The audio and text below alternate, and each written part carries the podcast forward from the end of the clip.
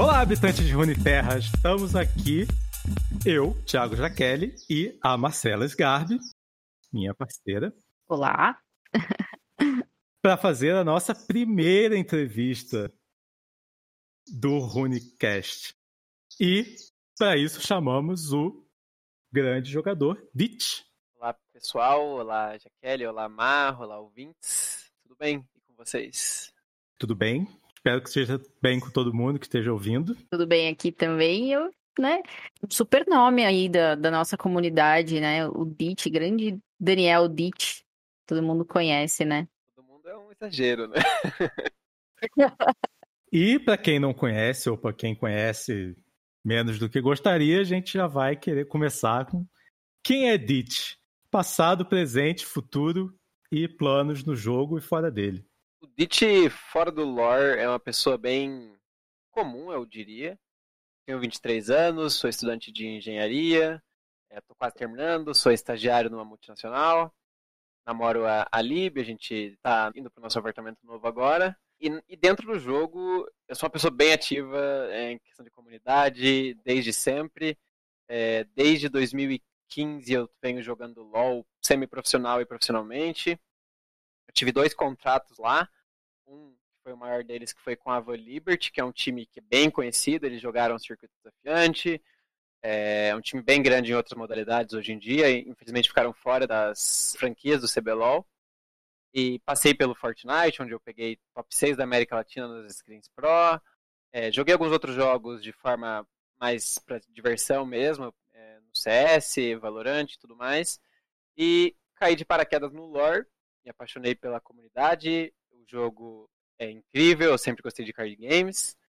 E agora estamos aí, depois de jogar alguns torneios, acabar ficando conhecido, pelos bons resultados e agora estou focando bastante nas strings de lore, que é provavelmente minha primeira prioridade hoje em dia, é crescer nessa parte.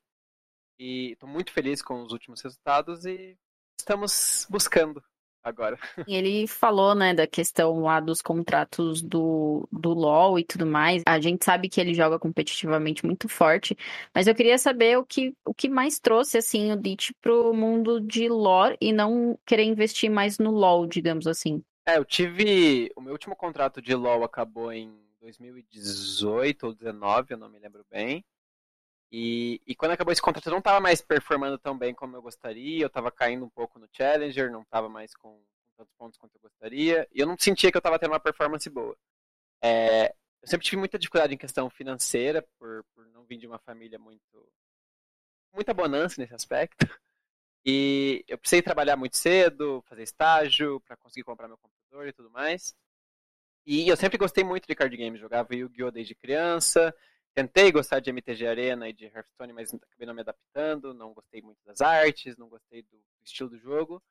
E quando eu cheguei no lore, eu caí de paraquedas numa stream do Piuí por algum motivo.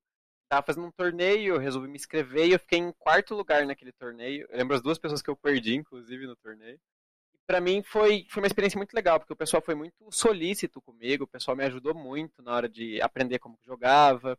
Eu gostei da mecânica do jogo, na questão de você ter esse pass proativo, foi uma coisa que me chamou muita atenção, porque parece que se abre demais as possibilidades de jogo. Eu jogo há pouco tempo, eu nunca investi um centavo em carta, e eu tenho todas as cartas do jogo desde o segundo mês que eu jogava. Então, para mim, esses fatores foram cruciais, assim, ao ponto de eu falar, cara, eu, eu vejo potencial nesse jogo, eu sei que a Riot é uma boa empresa e eu quero investir nisso. E hoje eu dedico 100% da minha vida para isso, né? Eu sou suspeito para falar do Magic, então eu não quero entrar nesse assunto. Tentei jogar Hearthstone, a gente conversou isso offline, que não consegui gostar, pelo mesmo motivo que você também não gostou, porque parece que o jogo não tem interação, a gente está jogando sempre a mesma partida. Eu acho que, além da Riot ser uma super empresa que dá apoio para a comunidade e tal, eu acho que a comunidade do lore em si é uma das melhores comunidades que eu já participei. Eu estou entrando agora, eu, eu, me sinto meio outsider por, por, pelas minhas referências serem do Magic e tal, tipo mas eu acho uma das melhores comunidades, onde as pessoas mais realmente tipo torcem e, e se apoiam e dão aquela moral uns pros outros. Acho interessante porque é, a comunidade de lore ela foi construída de três formas, né? Eu acho. é, vieram pessoas do LoL, vieram pessoas dos outros card games e caíram pessoas de paraquedas. E o interessante é que teve jogadores que estavam quase no profissional de outros jogos, ou até mesmo profissionais de, de Magic, de Hearthstone, que estão migrando para o lore hoje em dia.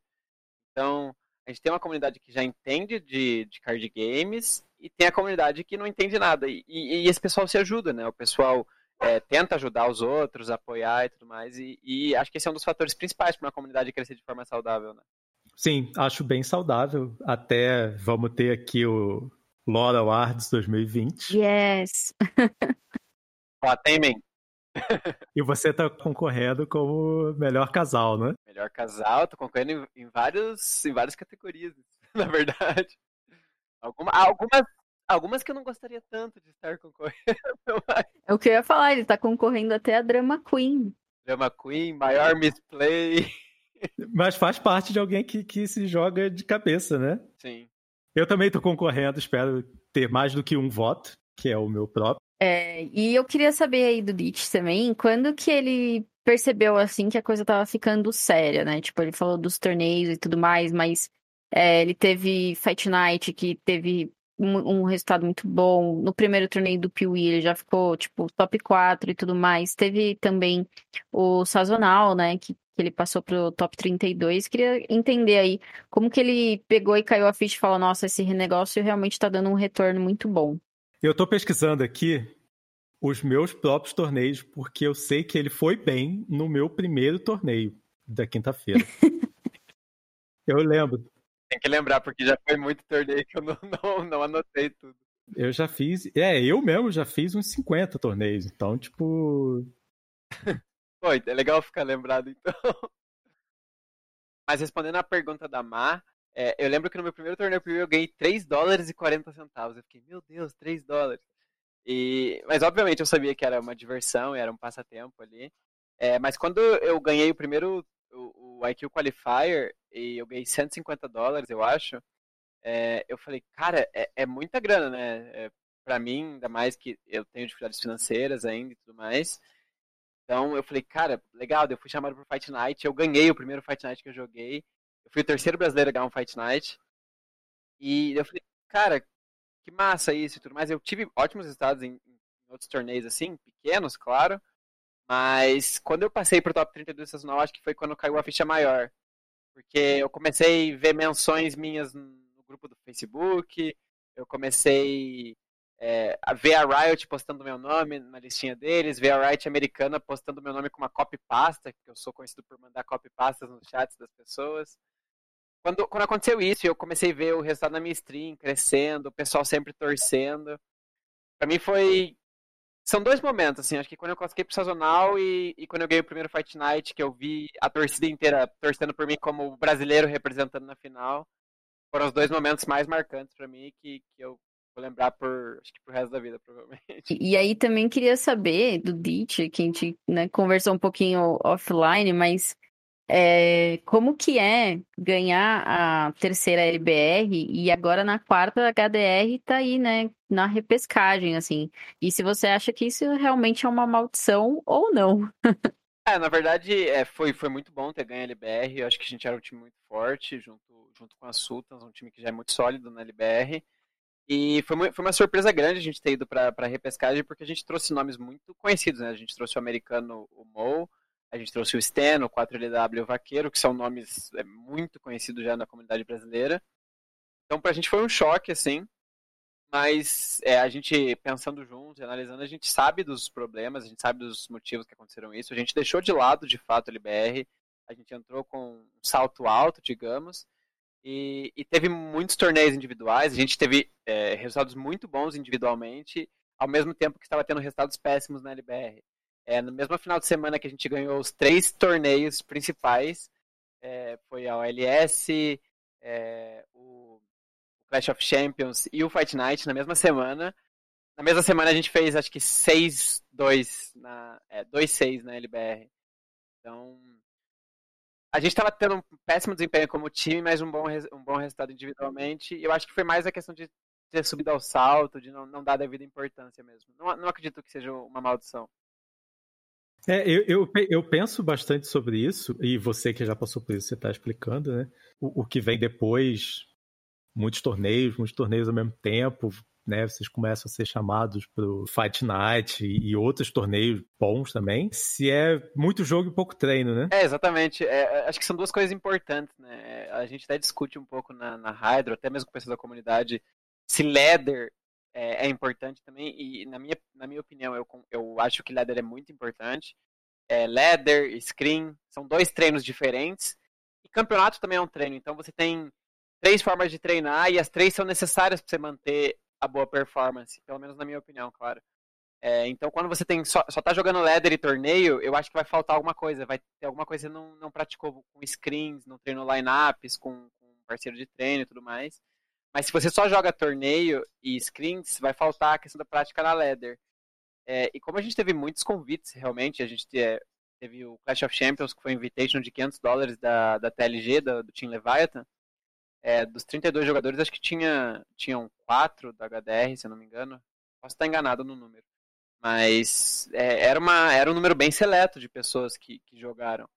Então, obviamente, foi uma honra para a gente estar participando e o Stan ter ganho o evento, mas ao mesmo tempo a gente estava indo mal na LBR. Então, acabou faltando o treino e eu não, não estou ocupando esses torneios. Óbvio, a gente quer continuar sendo convidado, mas a gente tem que dar devida importância, né, também para a Liga Brasileira, que é uma liga de tanto renome hoje em dia. Sim, ah não, não, não colocando a culpa, mas é um fator, né? Você tem que ter uma outra organização, né?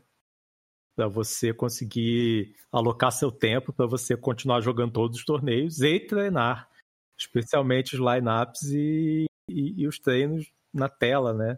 Ainda mais quando os torneios são em formatos diferentes, você acaba não praticando. Às vezes um é card lock, outro é right lock, e as lines ficam muito diferentes. Eu trabalho durante a tarde, eu faço streams de manhã e, e jogo LBR à noite. Acaba sendo bem cansativo também, você, você não, não, vai performar 100% quando você não está descansado.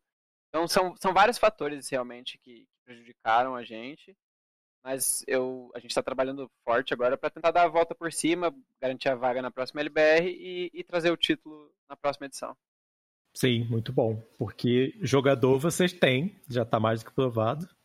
Show, show. Até demais. A gente tem, a gente tem até brincam que a gente tem um time de futebol na HDR.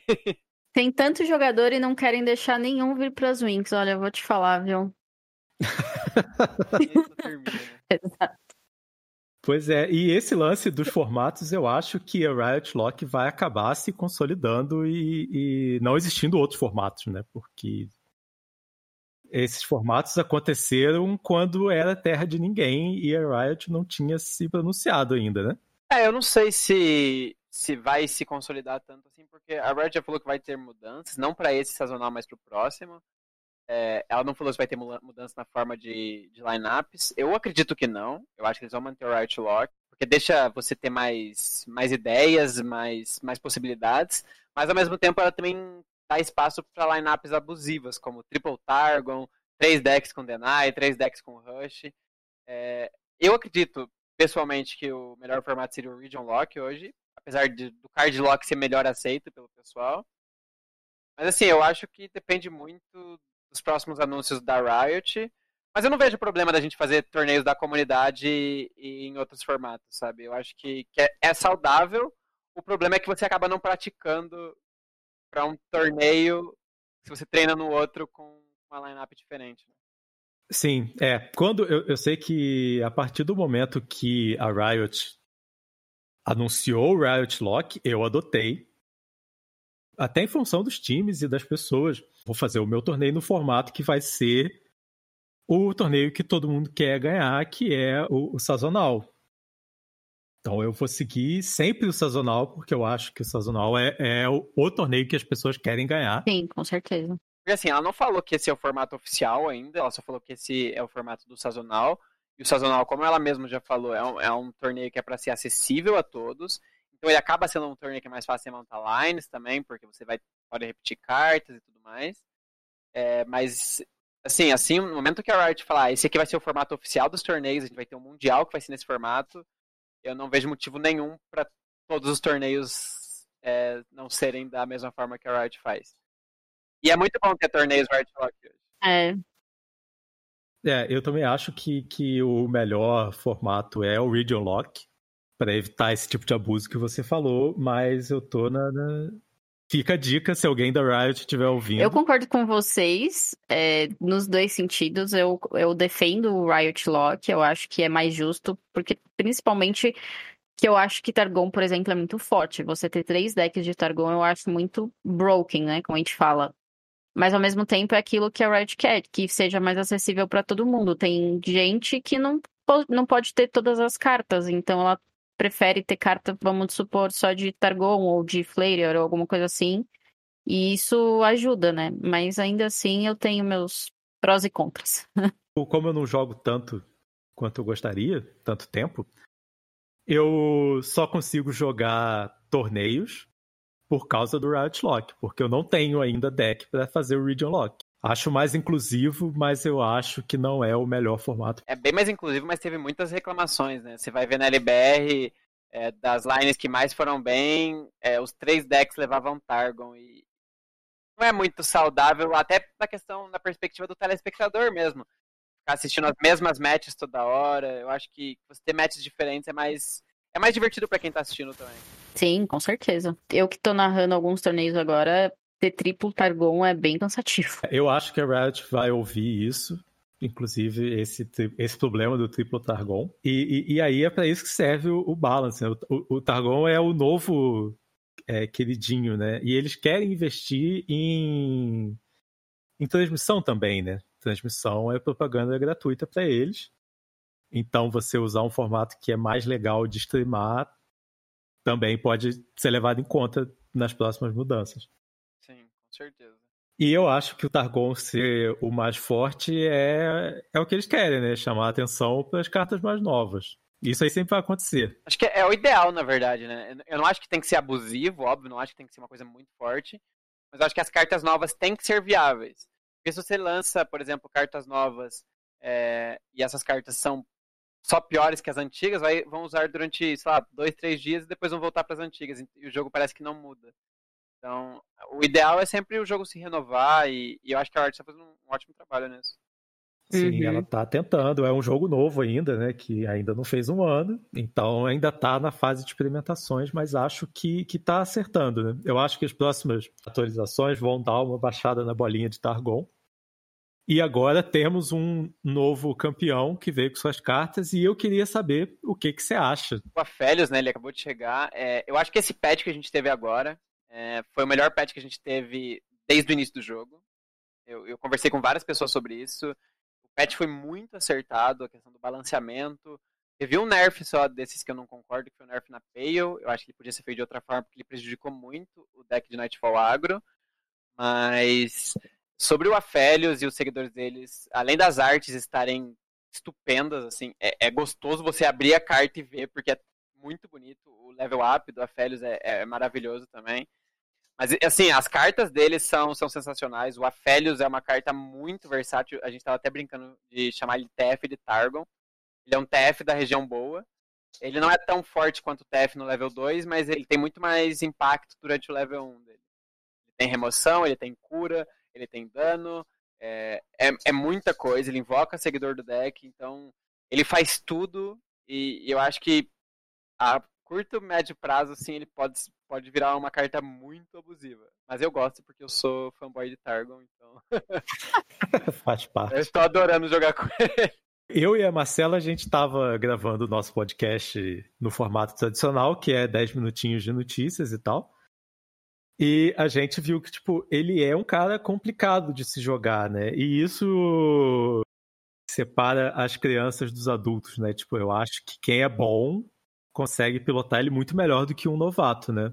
O que eu comentei no nosso podcast é que a pessoa que tem, tá usando a Félix principalmente, ela já tá pensando ali duas, três jogadas, quatro rodadas à frente, coisa que eu, eu tenho muita dificuldade, sabe? Então, para mim, isso foi muito complicado e saber qual arminha que eu tenho que pegar na hora certa. Eu acho que ele realmente é o que vocês falaram, ele, ele é um campeão complexo. Se você for lendo a carta aos poucos e tal, ele acaba se tornando um pouco mais fácil. Mas é o que a Má falou, se você. para você ser um jogador bom de Aphelios, ele, ele parece um personagem de jogo de carta que tem mecânica, quase. Porque às vezes você vai pegar uma, uma arma que não é tão boa no momento, para você pegar daqui duas armas, a melhor arma possível para pra rodada 7, por exemplo. Você tá na rodada 5, você vai fazer a melhor escolha pra rodada 7 você ter a arma que você quer. É, por exemplo, você ter uma arma de lifesteal para curar muito com um bicho grande que você vai descer ou coisa do tipo.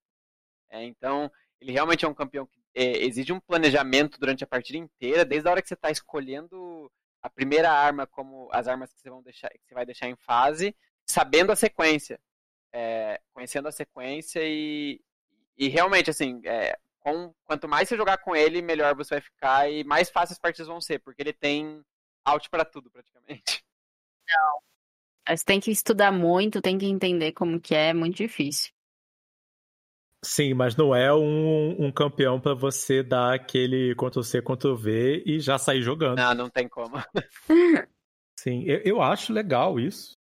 Apesar de eu jogar pouco, eu tento levar a sério na hora que eu tô jogando. Nossa. E o legal foi que a Riot falou que essa versão do Aphelios é a versão, uma das mais simples que eles chegaram, né? Que eles pensavam em algo muito mais complexo do que isso. Eu, eu nem consigo imaginar. Nossa, que loucura! Imagina uma versão mais complexa que isso. Que eu queria saber, assim, se ele tem alguma dica pra galera que, que tá começando no jogo e uma galera também que pode estar tá começando no competitivo, né? Se tem algo que pode fazer pra, pra melhorar e pra ir bem. Acho que a principal dica que eu, que eu daria é jogue o máximo de torneios possíveis. É, os torneios são de graça, você ainda pode ganhar um, um prêmio. É, é, é, gostoso de jogar, o jogo é, é de graça, você consegue as cartas de graça. Joga o máximo de torneios, acompanha os streamers, tem muitos streamers criando conteúdo muito bom é, de lore, me acompanhe também. Mas joga o máximo que você puder, não tenha medo de enfrentar um jogador às vezes que você conhece, porque eu recebo muita mensagem assim, pô, cara, caí contra o, o, o Stan na Leather e, e, pô, tô com medo de jogar contra ele. Cara, você, você não precisa ter medo, sabe? É um jogo de carta, ele tem variância faz o seu jogo, tenta jogar o melhor jogo possível sempre. Saiba que você não pode ganhar sempre, mas tente melhorar a cada partida, sabe? Acho que eu, eu falaria isso para um, um, jogador novo. Muito bom. Tenha um time, é um conselho viável? Ou que você monte, né? Tem um grupo de treino, mais do que um time. E, isso eu falaria. Acha um grupo de treino de pessoas que são boas, melhores ou no mesmo nível que você. É, evita ficar. Obviamente é legal jogar com amigos e tal, mas se você quer jogar, é, crescer no jogo, eu recomendaria fortemente que você procurasse jogadores que você considera bom, porque todo mundo pode acrescentar para todo mundo, mesmo que um jogador às vezes seja pior, em algum aspecto ele vai ser melhor que você, ele vai ter uma visão de jogo diferente, sabe? Então tente trocar ideia o máximo possível, discutir sobre meta, todo esse tipo de coisa acrescenta muito, muito mesmo. Parece é, é um conceito abstrato. É tipo estudar xadrez tipo, parece que não muda nada, você continua jogando igual, mas do nada você entendeu o que você tá fazendo e o jogo parece que vira uma ficha na tua cabeça, sabe? E o jogo vira outro jogo.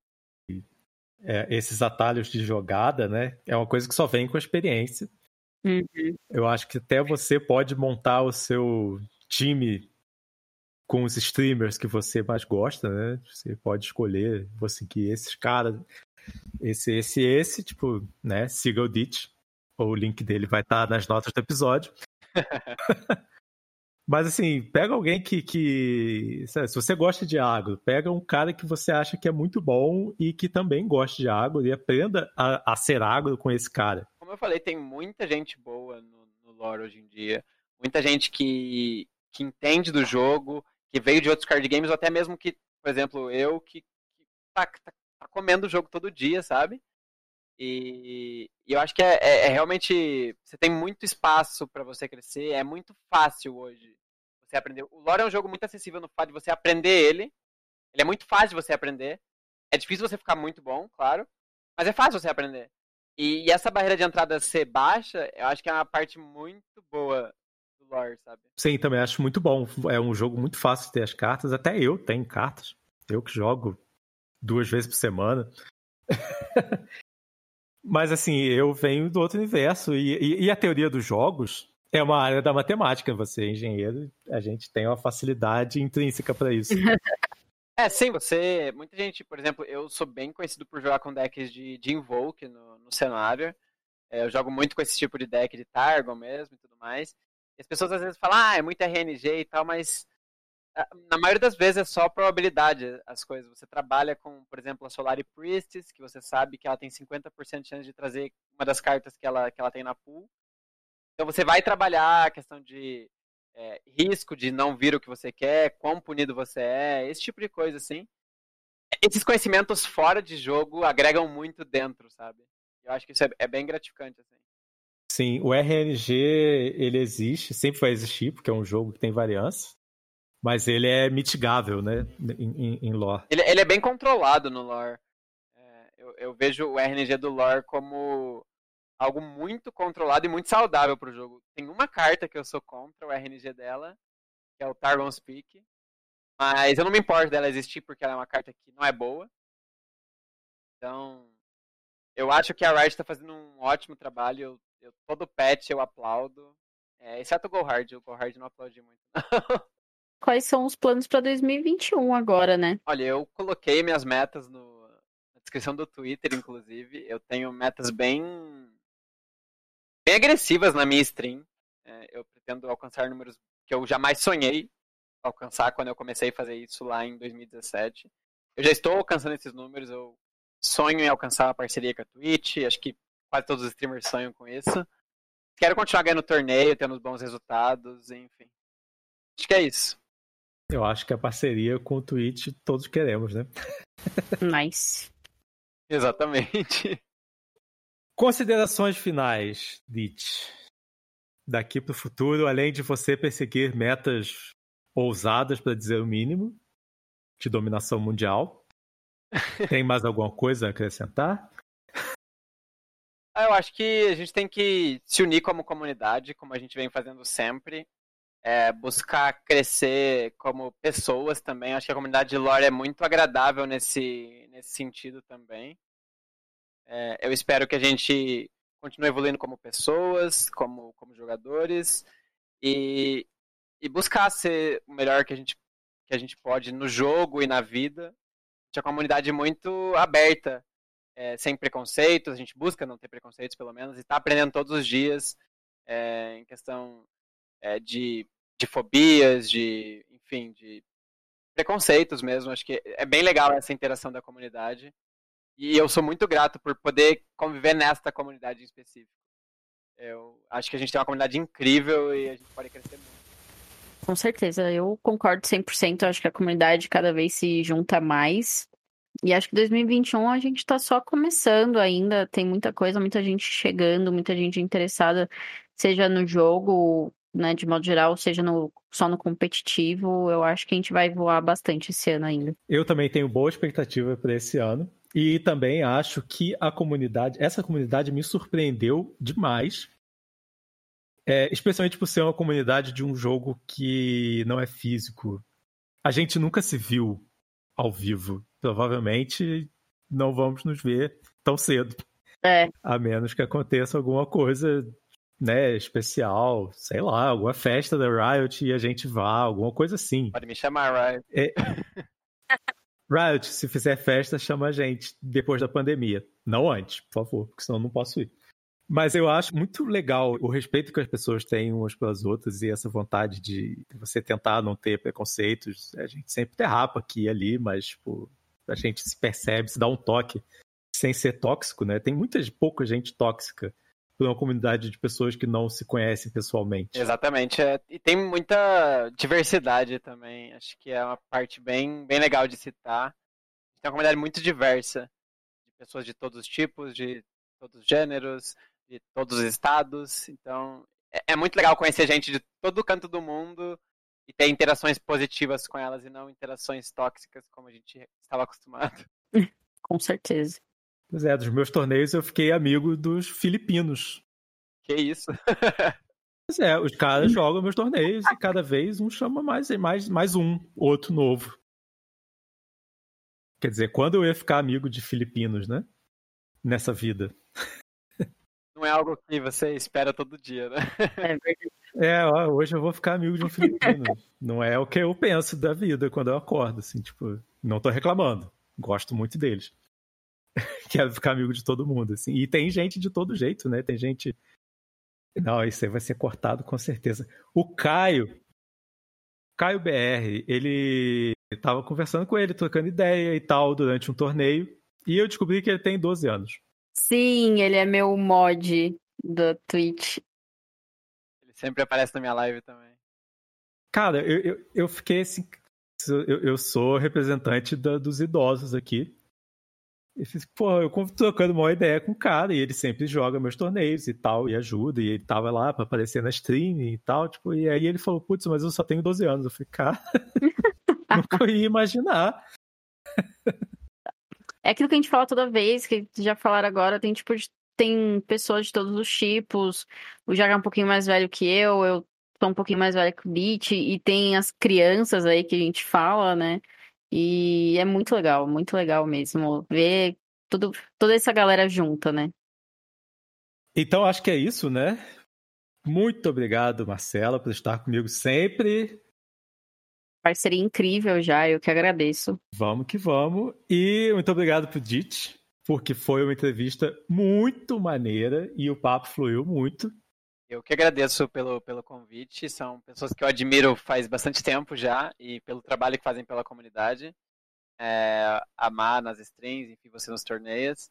Então, é realmente muito gratificante para mim ser convidado para esse tipo de, de coisa. Eu espero que seja a primeira. Primeira de muitas, né? Foi o primeiro convidado, né? Você ainda pode falar. Ah, é, é um cara ilustre, né? Quando você cheguei aqui, isso tudo era mato. Exatamente, a famosa frase. Então é isso, muito obrigado para todo mundo, obrigado por quem ouviu. Voltem sempre, todos os links para todos nós estará nas notas do episódio.